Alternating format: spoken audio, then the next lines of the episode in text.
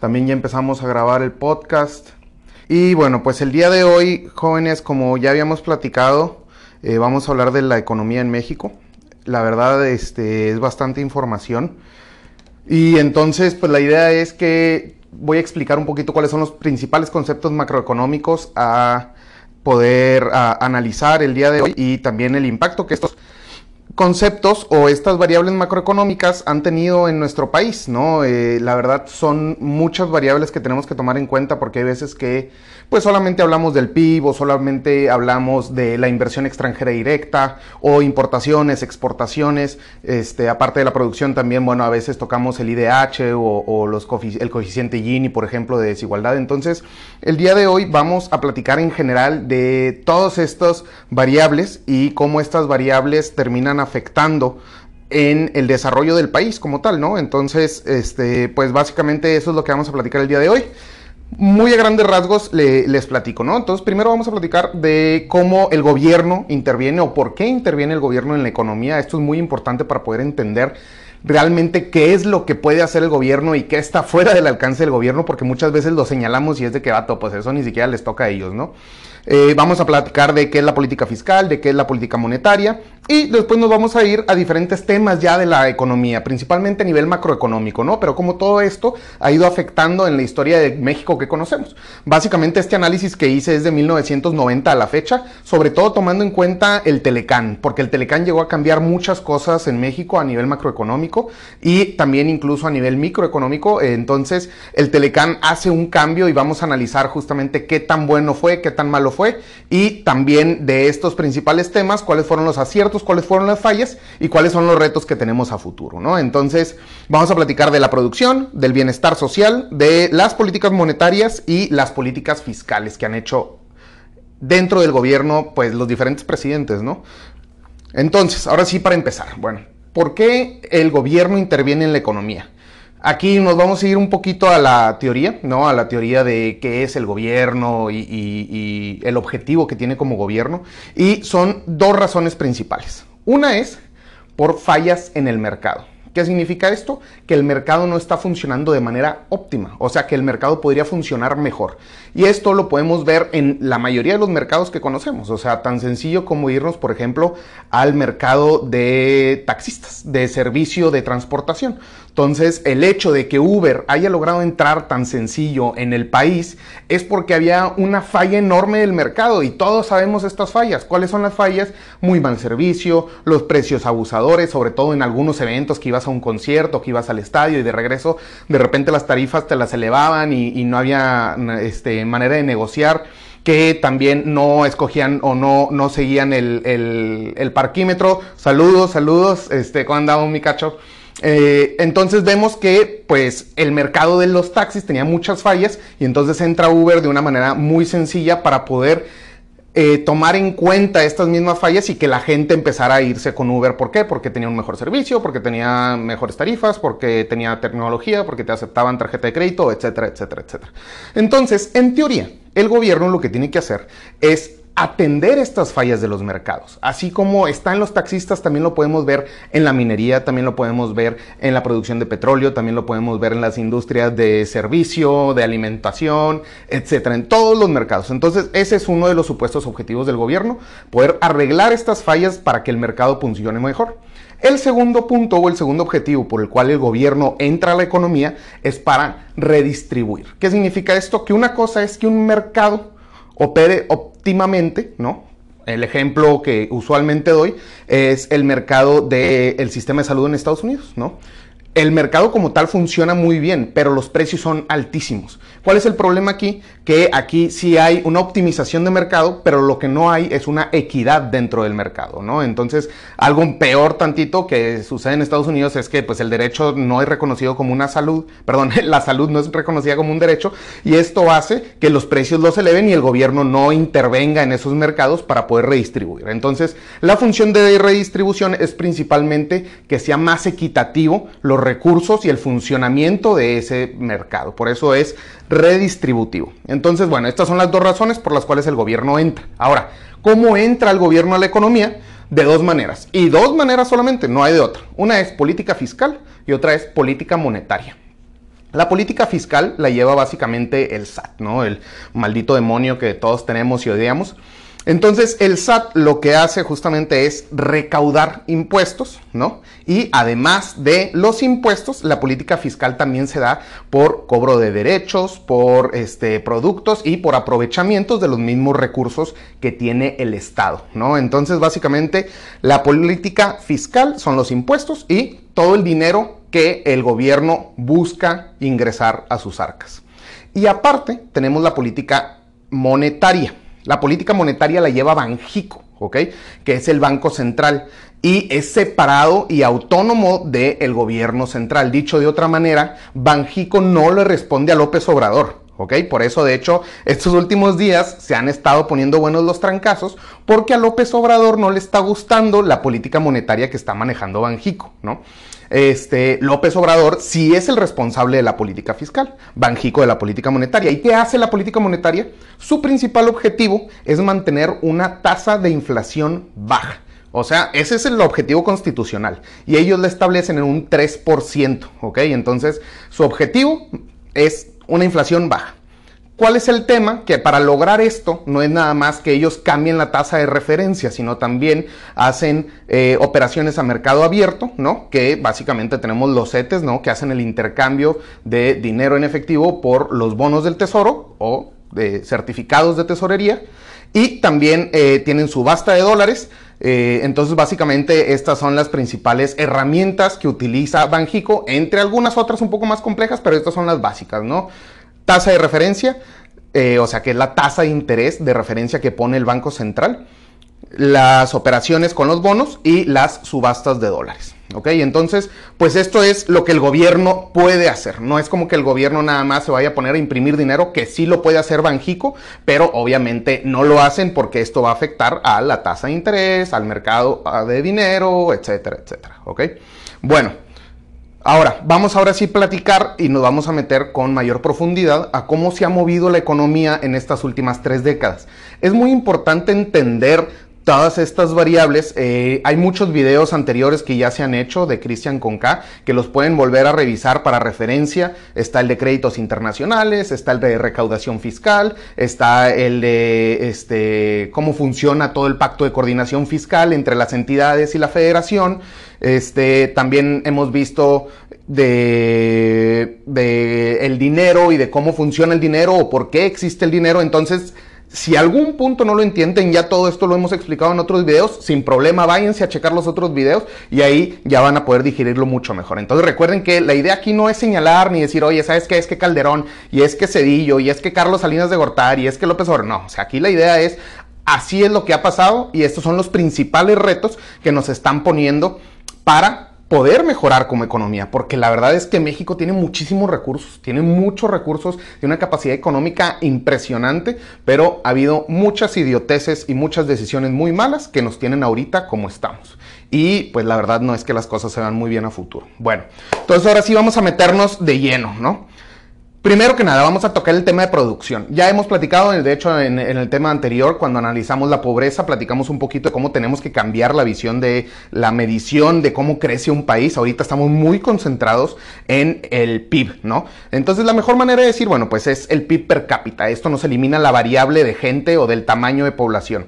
El PIB per cápita de México ha crecido casi un 35% desde el 95 al 2018. O sea, en 23 años vemos que hemos tenido un tercio de crecimiento, que es bueno, no es malo, pero el promedio de la OCDE, de los países este, que están dentro de esta organización, es de 46%. Entonces esto ya nos habla de que claramente no nos estamos desempeñando como el promedio de países que nos gustaría desempeñarnos. Recordemos que la OCDE tiene en su mayoría países desarrollados y algunos países en vías de desarrollo, ¿no? Entonces, pues muchas veces el argumento aquí, pero pues es que ¿por qué te comparas con ellos? Pues porque ese es el objetivo. El objetivo es crecer con mejores números, ¿no? Y tener un mejor desarrollo con mejores números, no compararnos con los que están abajo.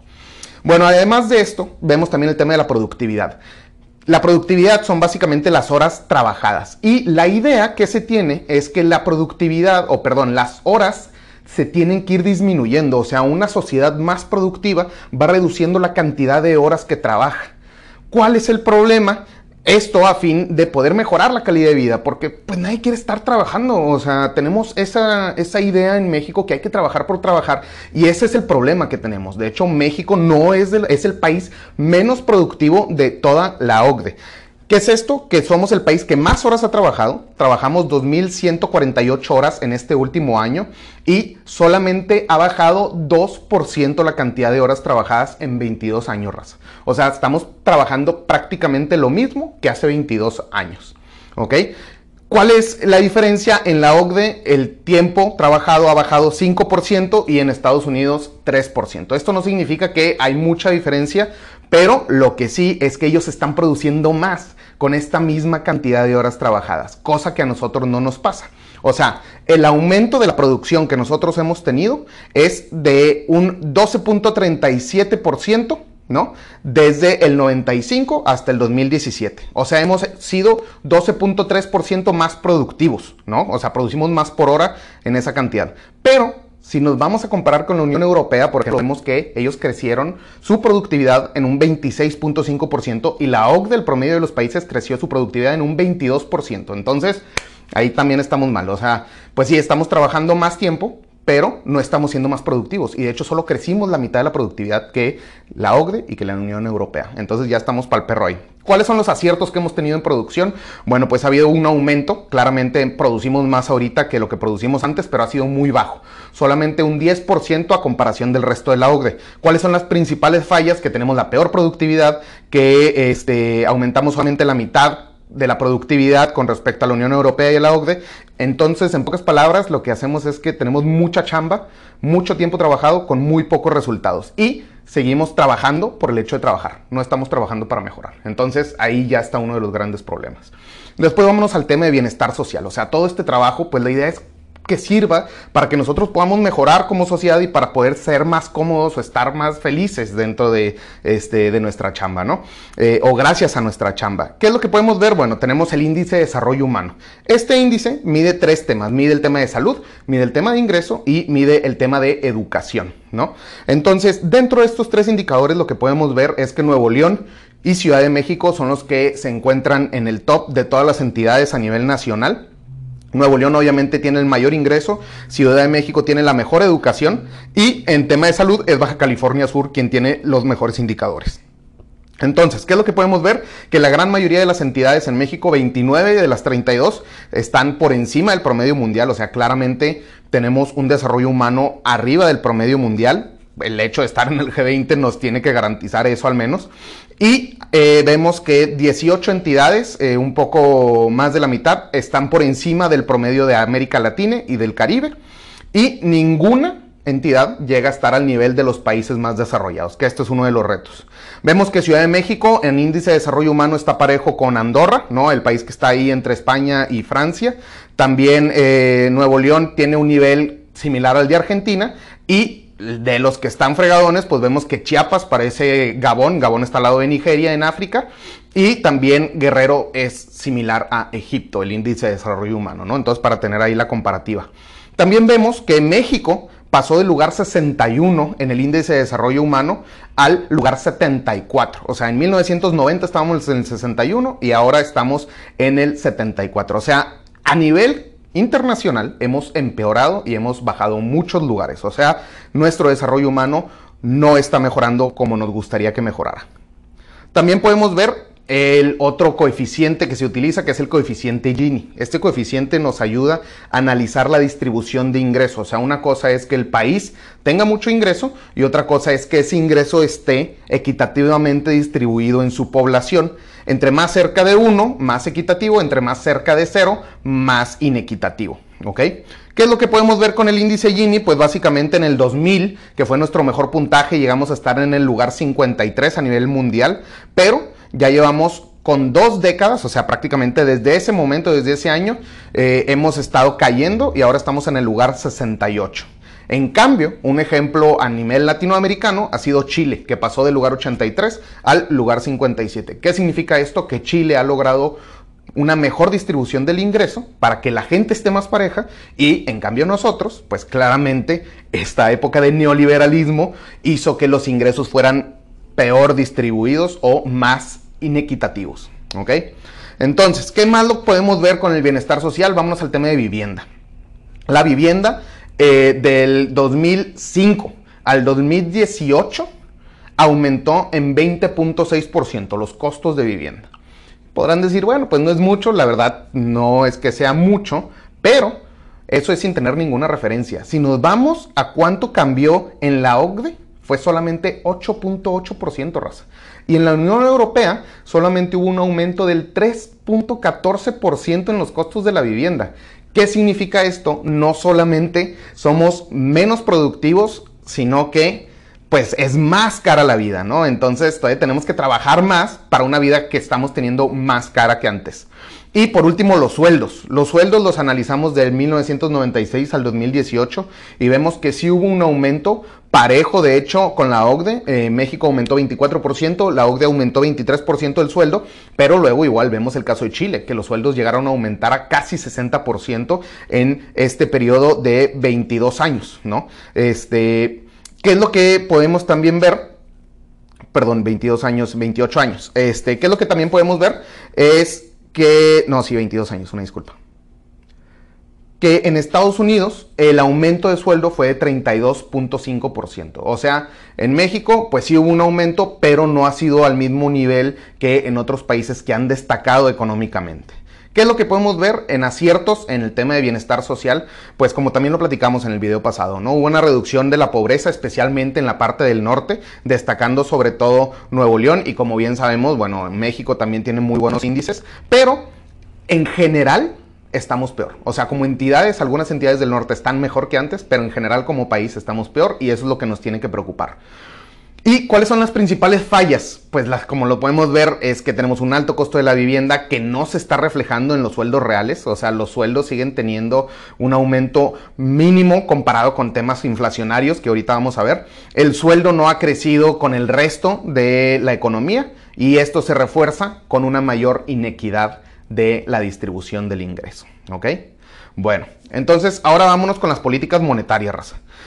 Lo primero que vamos a analizar es la deuda, o sea, qué tanto debe el país. Ya también lo platicamos con el tema de créditos y podemos ver que en 15 años pasamos de tener una deuda del 36.5% del PIB, ¿no? De México a el 53%, ¿ok? Esto fue del 2003 al 2018. Entonces, pues básicamente los gobiernos del PAN y del PRI nos llevaron a una deuda muy, muy grande al punto donde la mitad de lo que producimos ya está endeudado. También podemos ver la tasa de interés real. Esta tasa de interés es muy importante porque es lo que nos sirve para ver qué tanto cuesta el dinero. O sea, dicho de otra manera, es la tasa con la que a mí me están cobrando y que yo tengo que pagar extra por créditos, por los carros que quieres comprar, que por, por lana que quieras pedir para alguna casa, etcétera, etcétera, ¿no? Entonces, la tasa de interés real nos ayuda mucho a ver cuál es el costo de dinero eh, que, que hay en el país y también cuál es la confianza que hay para prestar y para pedir prestado dentro del país. Entonces, en México tenemos una tasa que ha pasado de 10.13 en el 2002 a 7.93 en 2018. Mientras que en la Unión Europea vemos que pasó de 4.9 a 1.2. Y en Estados Unidos pasó de 4.6 a 2.9. Entonces, pues son tasas de interés real, obviamente, que no se comparan en absoluto. Nosotros seguimos teniendo un dinero o el dinero muy caro y por eso la gente no consume también. Por eso la gente son menos los que compran casa, los que compran carro, los que compran cualquier otro capital que quieran. Incluso las mismas empresas tienen que pedir prestado para reinvertirlo, ¿no? Entonces, esto no se está eh, haciendo o no se tiene la mejor tasa de eh, interés. También podemos ver la inflación en México en 18 años de lo que va del 2000 ahorita, una inflación del 88%, que es estúpido, o sea, un peso, un peso del 2000 solamente vale 12 centavos ahorita, así, de plano, estamos fregadoncísimos. ¿Cuál es la comparativa? Que en la Unión Europea ha sido de la mitad, o menos de la mitad. De 38% y en Estados Unidos la inflación ha sido 41% y en la OCDE 40%. O sea, aquí vemos que están muy similares estas, estas tasas de inflación. En cambio, en México, pues no parece que se haya podido lograr el mandato constitucional que tiene el Banco de México. Ya lo que podemos ver que en la última década hemos tenido una pérdida del 17% del valor. Hemos sido básicamente lo peor de América Latina, a excepción de Argentina y de Brasil, que han tenido sus crisis correspondientes, ¿no? Argentina nada más no puede salir de las crisis económicas que tiene. Y por último, en tema de inversión, vemos que eh, pues la inversión tampoco es que sea tan grande en México. ¿Por qué? Porque usualmente nos la venden como, no, es que hay que mantener una tasa de interés alta para poder seguir siendo atractivos para la inversión extranjera, etcétera. Raza, la neta, ahí no va a estar el crecimiento y la inversión extranjera no nos va a, no nos va a sacar por sí sola del estancamiento económico en el que estamos, ¿no? O sea, esto tiene que ser principalmente por consumo interno. Y esto lo podemos ver, o sea, México realmente no es un país en el que se invierta mucho. Lo que podemos ver es que Ah, la mayor inversión que llegamos a, tener fue en el 2013 con 3.8 del PIB y en promedio hemos tenido una inversión del 2.6% del PIB del 2005 al 2018, que son este, ahorita ya estas últimas cifras son de 32 mil millones de dólares. Mientras que el promedio en Chile es de 6.7 y el promedio en Brasil es de 2.7, muy similar al de México, ¿no? Y por último, analizamos también las reservas. México, eso sí destacamos, tenemos muy buenas reservas. Es el cuarto país con más reservas en la OCDE. Tenemos 131 mil millones de dólares y aumentó en 384%. Casi se cuadruplicaron las reservas en 15 años. ¿Cuál está el detalle? Que López Obrador ya lo vio y ya le hizo ojitos. Entonces, estas reservas las maneja Banco de México, pero ya López Obrador está buscando, este, a ver si de ahí, de esa bolsita que tenemos de reservas, que las reservas son principalmente para emergencias, le agarra tantito para sus programas o para qué, ¿no? Entonces, por eso ya empezaron los trancazos. Y otra variable que tenemos es el PPP, que es el poder de paridad de compra. Entonces, el PPP a lo que nos ayuda a analizar es ver la comparativa del valor de nuestra moneda con el dólar principalmente, ¿no? Este, ¿qué es lo que podemos ver? Que hemos tenido una pérdida de valor del dólar muy muy alta. O sea, del 2000 al 2017 fue de un 40%. Mientras que en la Unión Europea, por ejemplo, se apreció en 18.2 el euro. O sea, tenemos en esta última década solamente, del 2000 10 al 2017 hemos tenido un 17% de pérdida del valor del peso, que ha sido lo peor de América Latina, igual, excepto de eh, Argentina y de Brasil. Entonces, ¿qué es lo que podemos ver? Que también, eh, pues la inflación ha sido empujada incluso regresando un poquito al tema de la inflación, por la inflación subyacente, que son ya aquí productos que son más volátiles, como las gasolinas o como la vivienda o como los alimentos. Principalmente el gasolinazo fue uno de los principales responsables del aumento inflacionario que tuvimos hace un par de años, donde tuvimos 6.7% de inflación. En el resto, la verdad, se había más o menos mantenido, pero esto sí aumentó muchísimo. Entonces, lo que podemos ver es que también hay mucha incertidumbre y eso tampoco ayuda a tener los objetivos inflacionarios este, bien logrados. Entonces, ¿Cuáles son los aciertos que podemos ver en la política monetaria? Pues a nivel internacional, la verdad no es que México haya dejado de captar inversiones, pero estas no han sido suficientes y las inversiones tampoco se han reflejado en el bolsillo de los mexicanos. Tenemos muy buen manejo de reservas, yo creo que eso sería lo más destacado que hemos hecho en política monetaria. Y también con todo y todo, pues aunque el peso haya perdido mucho valor, claramente no hemos tenido los descalabros que ha tenido Brasil o que ha tenido Argentina contra el dólar.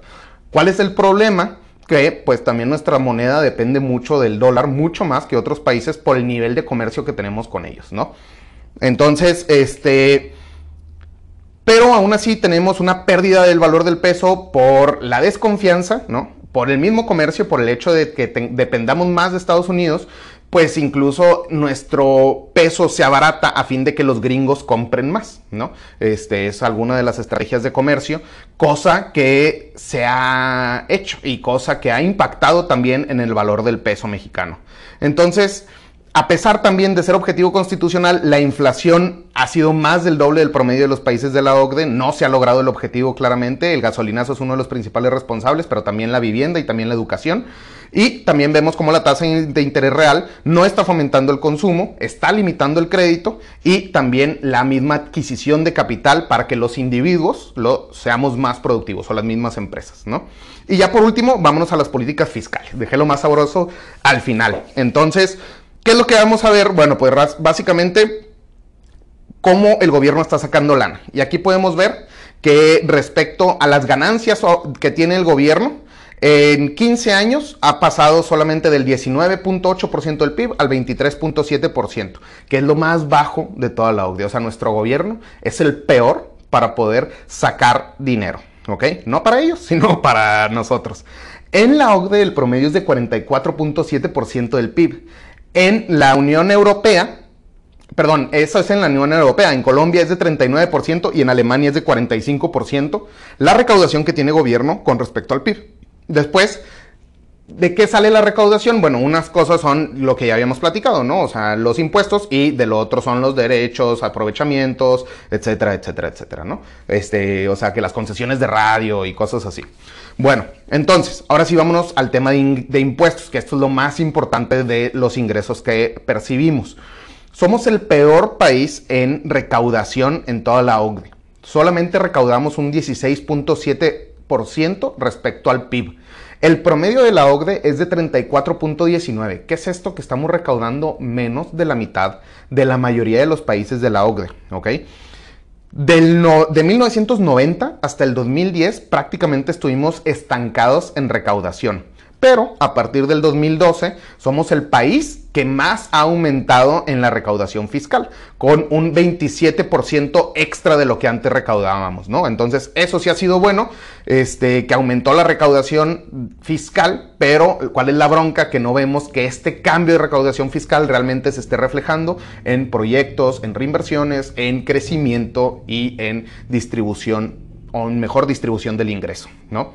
Este, en México, prácticamente cada quien paga un 19.65% de impuestos y lo que sí ahí el promedio de la OCDE es un 36%. O sea, también de acuerdo a más recaudación, pues son más impuestos que están pagando. Entonces somos los que menos impuestos pagamos y también por eso estamos como estamos, la verdad. Este, después nos vamos a gasto de gobierno toda esta lana que está recolectando o recaudando el gobierno, ¿en qué la está gastando? Lo que podemos ver es que hay diferentes tipos de gasto. El principal gasto es gasto corriente, ¿ok? Que este es gasto en compra de bienes y servicios, este, en sueldos, en material, en prestaciones, etc. Entonces el 42% del dinero se nos está yendo prácticamente este, en estos temas de gasto corriente, ¿no? Que muchos son sueldos, la gran mayoría. Después tenemos gasto de capital, que esto es básicamente adquirir infraestructura o adquirir herramientas que ayuden a que el gobierno sea más eficiente y a producir más, y es solamente 8%, ¿no? Entonces esto también tenemos que mejorarlo para poder ser más productivos. En pensiones y en jubilaciones gastamos 13% y en participaciones a estados y municipios se va el 37% y de nuevo vemos que igual en los estados y en los municipios el principal gasto va a seguir siendo el gasto corriente. Después nos vamos al tema de déficit presupuestario muy rápidamente.